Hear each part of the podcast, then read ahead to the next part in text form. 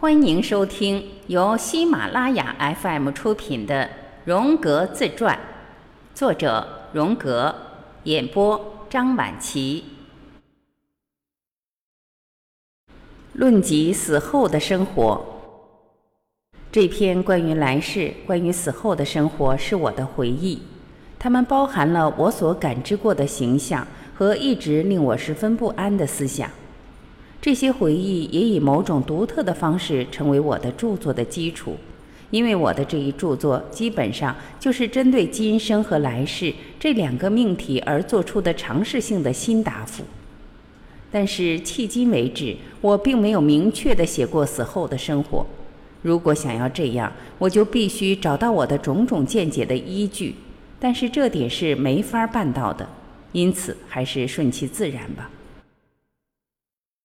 下面我来阐释一下我的这些见解。直到目前，除了讲故事和说说那些神话之外，我也许什么都没有做。人也只有在接近死亡的时候，才能得到谈论此题的必不可少的睿智。在这里，我并不想说我希望我们有死后的生活。事实上，我宁愿不抱有这类观念。不过，我必须要说明的是。为了忠实于实际情况，虽然我并不希望这样，而且在这方面也没有任何系统的研究，但是这类想法却依然在我内心久久徘徊，而且挥之不去。我不能断言这么想是不是正确，但是我知道它们确实存在，而且如果我不是因为某种偏见将其压制下去的话，那么它们是可以表述出来的。偏见常常损害和挫伤精神生活，而我自身对精神生活也了解的不多，因此我不能凭借专门的知识来加以明了陈述。在我们身边，批判理性主义以及许多其他的神话概念，早已经消除了有关死后生活的观念。这种情况能够出现的原因在于。现在许多人几乎都将自己与自己的意识等同起来，而且想象他们怎样理解自己，自己就是那样的人。但是，凡是有些许心理学常识的人都会知道这种理解的偏颇之处，这太局限了。理性主义和教条主义是我们所处这个时代的病症，他们妄称对一切皆有所知。但是我们现在有限的知识不可能给出完整的解答，直至今日还有很多知识所没法解答的问题。我们的时空观念只是具有近似的价值，而且还存在着或大或小的偏差。鉴于此，我对涉及精神的奇异神话十分关注，同时还乐于细心观察我所遇到的种种事件。无论这些是否适宜于我的理论研究，非常可惜，时至今日，神话已经不在，人类也不能再创造预言，结果我们失去的更多。谈论那些不可思议的事物，不但重要，还对身心有益。这种谈论，如同我们幼年之时坐在壁炉边，有人叼着烟斗，讲述着那一个个引人入胜的鬼故事。关于死后的生活的神话，或者说那些故事的真正内涵，以及这些故事背后是一种怎样的现实，我们自然并不十分清楚。我们也没法说明，除了这些故事作为神与人同行同性映射所具有的不可怀疑的价值之外，还有什么价值。所以，我们只能承认，对于超出我们理解范围的事物，是根本没法确认的。我们不能想象由那些全然不同的景象维系的彼岸世界，原因就在于我们所生活的当下世界是一个特殊的存在。这个世界使我们具有自己的思想方式，确定了我们的基本的精神条件。我们也受到了自身先天结构的种种限制，因此我们的全部存在和我们的思维与我们身处的世界紧密相连。当然，神话中的人往往提出要超脱这一切，但科学则验证出人不可能超脱出来。对于智慧来说，关于一切神话的论述都是些毫无价值的思辨。但是从情绪来考量，神话又是一种治愈性的、有内在价值的生命活动。它给予我们一种不想消除的声音，这是一种生之光辉。我们没有充分的理由要求消除这一声音。心理玄学家则指出，死者显示自己，也许以鬼的方式，或借以由他物。或者通过其他各种媒介来传达可能只有他们自己才能明白的东西，这是有科学依据的。但是，假若存在着证据充足的这类情况，仍然有新的问题出现，即鬼魂或声音是否可与死者认同？它是不是死者的一种精神上的投射呢？这些描述的事物怎么证明确实是来自死者的呢？或者是不来自可能潜意识中存在的知识呢？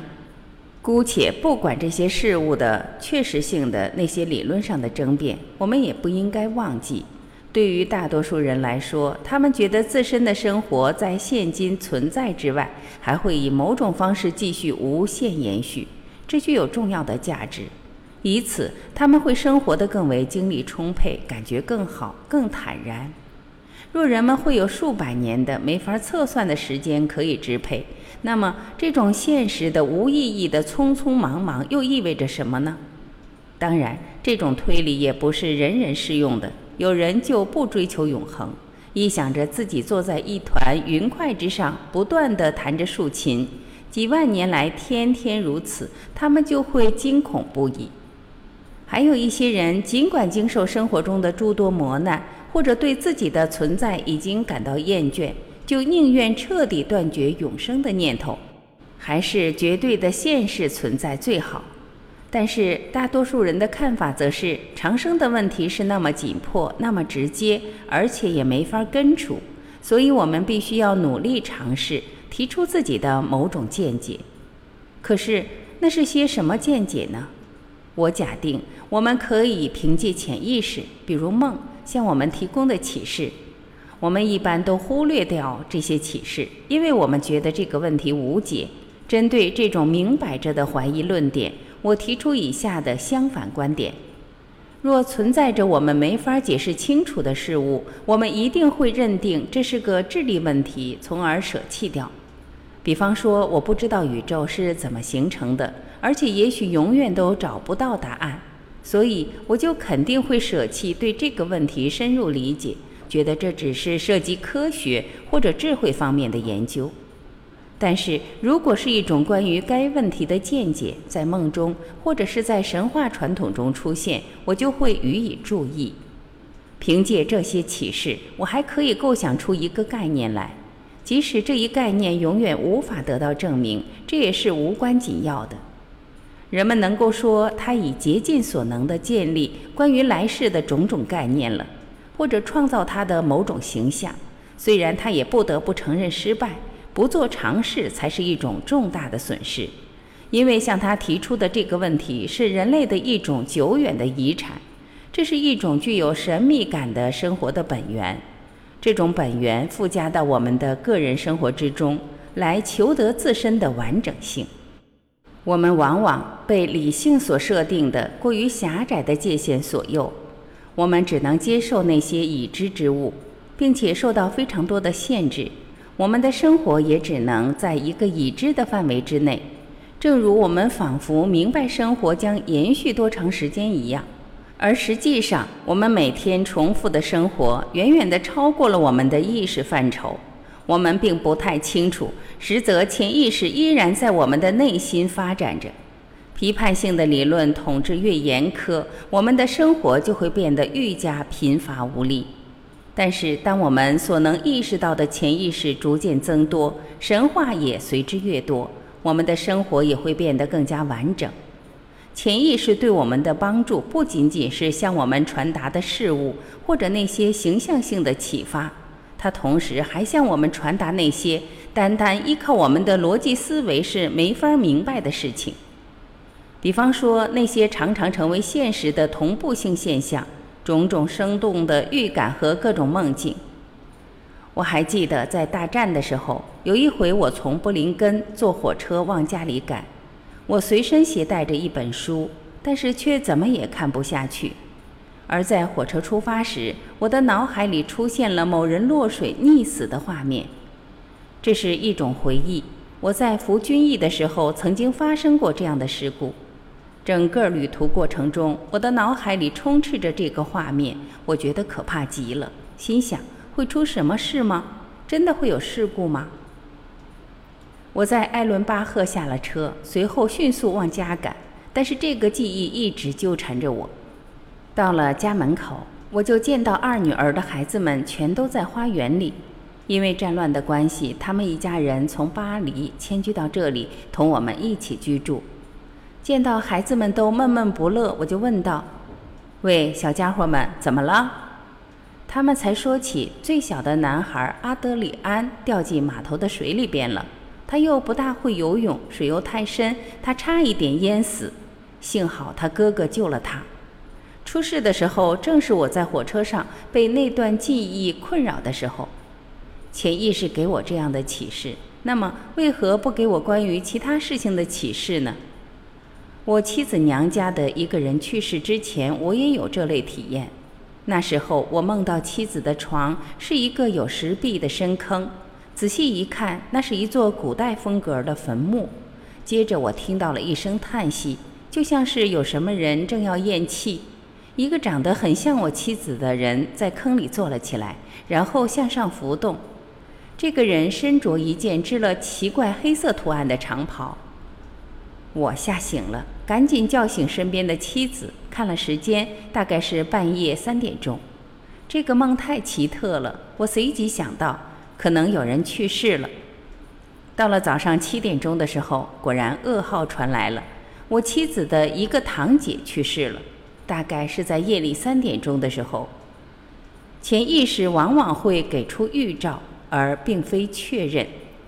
有一回，我梦见自己正在参加一个聚会，那是在花园里举行的某个招待会。我见到了姐姐，令我十分惊愕，因为她已经去世好久了。我的另一位已经去世的朋友也在，剩下的就是尚在人间的熟人。我发现有一位我熟识的女士陪伴着我姐姐，在梦中我就猜想，这位女士可能会不久于人世。她已经被阎王爷写上名字了，在梦中我非常清楚他是谁，也知道他住在巴塞尔的什么地方。但是当我醒过来的时候，虽然绞尽脑汁，却怎么也回忆不起他到底是谁。虽然整个梦境依然历历在目，我将我在巴塞尔熟识的女士都想了个遍，并将他们的形象与梦境中的人对号入座，可是谁都不像。几个星期之后，我得到消息说我的一个朋友出了事，因此而去世。我立即知道他就是我在梦中见到的，但是在现实中我一直没法分辨出的那个人。我对他的回忆十分深刻，包括相当多的细节部分，因为他在临死之前的一年多时间内一直是我的病人。但在我努力找寻他的时候，只有他的形象没有出现在我那些巴塞尔的熟人之中。虽然他是最应该出现的那个人，如果经历过这类事情，绝对会重视潜意识的这种能力。但是在此，我还要叙述其他同类者。这是对潜意识的潜力和记忆会表现出某种程度的尊重。但是有一点，我们必须明确。即这种信息也可能具有一种主观的含义，它有可能与现实符合，也可能相反。但我觉得，依据潜意识的这种启示聚集而成的想法，还是极富成效的。他们甚至会提供一种富有想象的可能。当然，我并不想写一本关于他们的启示录，可是我还是不得不说，我心中有一种自己十分感兴趣的情节。即深入了解这个领域的全部神话。神话是科学的最早形式。在谈及我死后的诸事之时，我所谈的都是来自内在的启示，而且仅是梦与神话便已足够。当然，可能也会有人在初出现时就会提出反驳，说关于生命在死后延续的神话以及梦，也仅仅是我们天性中仅存的补偿性的幻觉罢了。生命具有对永恒性的需求，对此做出的解答，我仅能举出神话本身作为唯一的论据，但在很多方面也会表现出，至少在精神的某些方面是不受空间与时间法则支配的。著名的莱茵的实验就为此提供了科学方面的明证。那些有关自发性预见、非空间知觉等例子，在我身上就能举出许多。除了这些之外，这些实验还能说明，精神有时候会在因果关系的时空规律之外起着某种作用。这就在一定程度上指明了我们的时空观念还有因果关系这些概念是不太完备的。世界的完备图景还需要另一个维度，仅凭此现象的完整性才能得到统一的解答。所以时至今日，唯理主义者也不认为心理玄学是真实存在的，而他们的世界观也是以此为基础而建立起来的。若心理玄学经验一点被证明是事实的话，那么唯理主义的宇宙观就失去了价值，因为它不能自圆其说。而由此就会带来现象世界背后的以其他价值作为标准的现实可能性，这将成为一个无法规避的问题，而我们则必须面对我们所身处的世界，它与时间、空间及其因果关系是与它背后或暗地里的另一种事物的秩序相互关联的。在这种秩序中，不管是这里和那里，还是过去和未来，都已经失去了意义。我一直深信，在我们精神存在的某部分，定是以空间和时间相对性而存在的，至少是这样的。而这种相对性与对意识的距离成比例的增长，直到一种非时间性的、非空间性的绝对境界。不单单是我自己的梦，别人的梦也促成、审定和逐步肯定了我对死后生活的种种看法。有一个梦对我具有启发。这是我的一位年纪六十岁的女学生，大概临死前的两个月做的一个梦。她在梦中进入了天堂，那里在上课。她的许多已经过世了的女性朋友都坐在第一排的位置上。课堂上笼罩着一种想要受教的强烈气氛。她四顾寻觅老师，但是却没有任何发现。别人提醒她，她就是老师。因为人们去世后就必须立即讲述自己活着时的种种经历，而这些已经去世的人对此十分感兴趣，似乎尘世生活中空间与时间中的活动与经历意义非凡。不管怎样，这个梦描述了一群奇特不凡的听众，这在人世间几乎是不能找到的。从我们的思维方式来看，这些人极感兴趣的是世人所不足为奇的部分。即人生在世的最后心理结果，这根本就不可能得出什么结论来。但是如果这种听众存在于一种相对的、超越时间范畴的存在，在这里，完结、事件和发展都已变成了新鲜有趣的概念，那么他们就有可能对自己目前所最缺乏的东西产生浓厚的兴趣。这个梦境让这名女士恐惧万分，因为她十分惧怕死亡的来临。她便竭尽全力驱散这些想法。但是，死亡，尤其是对于日益老迈的人来说，也可能有着某种重大的吸引力，因为这本身就是一个明确无疑的问题，避无可避。他必须要正面面对，甚至给出答案。基于此，必须有一种关于死亡的神话加以指引。因为理性所能展现给人们的是，他必定走进漆黑的坟墓，而只有神话才能想象出其他的形象，比如死后王国里的有趣而丰富的日常生活图景。若他相信这些神话，或者部分的信赖些神话，他也会像那些不相信的人一样，或者是正确的，或者是错误的。但若是对此感到绝望之人，则必定空虚。而另一方面，那些相信原型的人，则沿着生命的轨道继续前行，直到面对死亡的那一刻为止。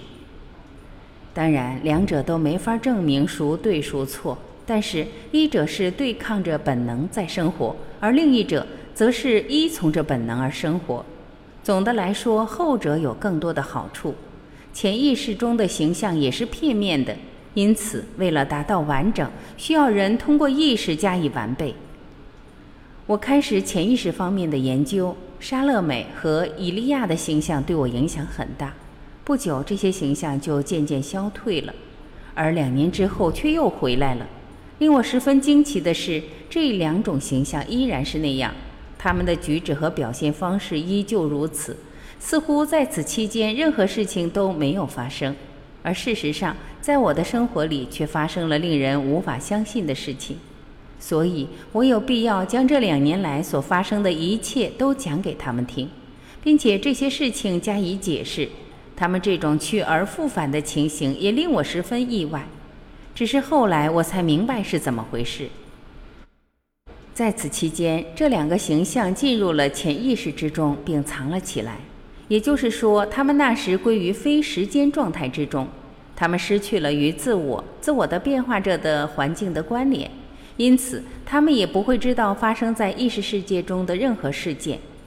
在早期的研究中，我就明白，我必须引导潜意识的形象，或者引导那容易与它区分的另一方面，即去世之人的魂灵。在一九一一年的时候，我首次产生了这种想法。那一年，我和一个朋友骑自行车穿越了意大利北部，在归家的旅程之中，我们自帕维亚骑车到亚罗纳及马乔莱湖的下湖。当晚，我们原计划沿湖而行，穿过台森，直达费多，再乘火车到苏黎世。但是在亚罗纳，我进入了一个梦境，计划因此而被打乱了。我梦见自己参加了一个聚会，这个聚会由过往几个世纪的名人灵魂所组成。那种感受与我在一九四四年黑石寺庙的幻境十分类似。与会人的对话全是使用的拉丁语。一位戴着长而弯曲假发的绅士跟我聊了起来。我被问及一个很难回答的命题。等我睡醒后，我却全然不记得了。他的话我能明白，但是因为我的拉丁文掌握的不够好，我回答不上来，这让我觉得羞耻极了，心情极差，就醒了过来。睡醒后，我随即想到了自己正在撰写的那本《利比多的潜意识与心理学》，我又想起了那个没答出的问题，我觉得十分自卑，于是就登上了火车，返回家中继续工作。我放弃了没有完成的自行车之旅。没法再浪费三天的时光，我只能依靠工作寻求解答。多年之后，我才理解了这个梦以及我的反应意义为何。那个戴假发的人是一种先辈的魂灵，或者死者的魂灵。他向我提出问题，我没法给出解答，因为提的问题过早，而我还没有那么深的造诣可以理解。但是我隐隐约约明白。如果我努力写书，我就会回答那个难题。我的先辈的魂灵向我发问，寄希望于得知他们在尘世中未曾明了的一切，而答案只能在以后的几个世纪中才能创造出来。要是问题和答案是那么唾手可得的话，那也就不必我耗费任何的精力加以研究了，因为在何时都能轻易地找到答案。的确，自然界有着广博无限的知识。但是，只有在时间成熟之时，意识才能被理解。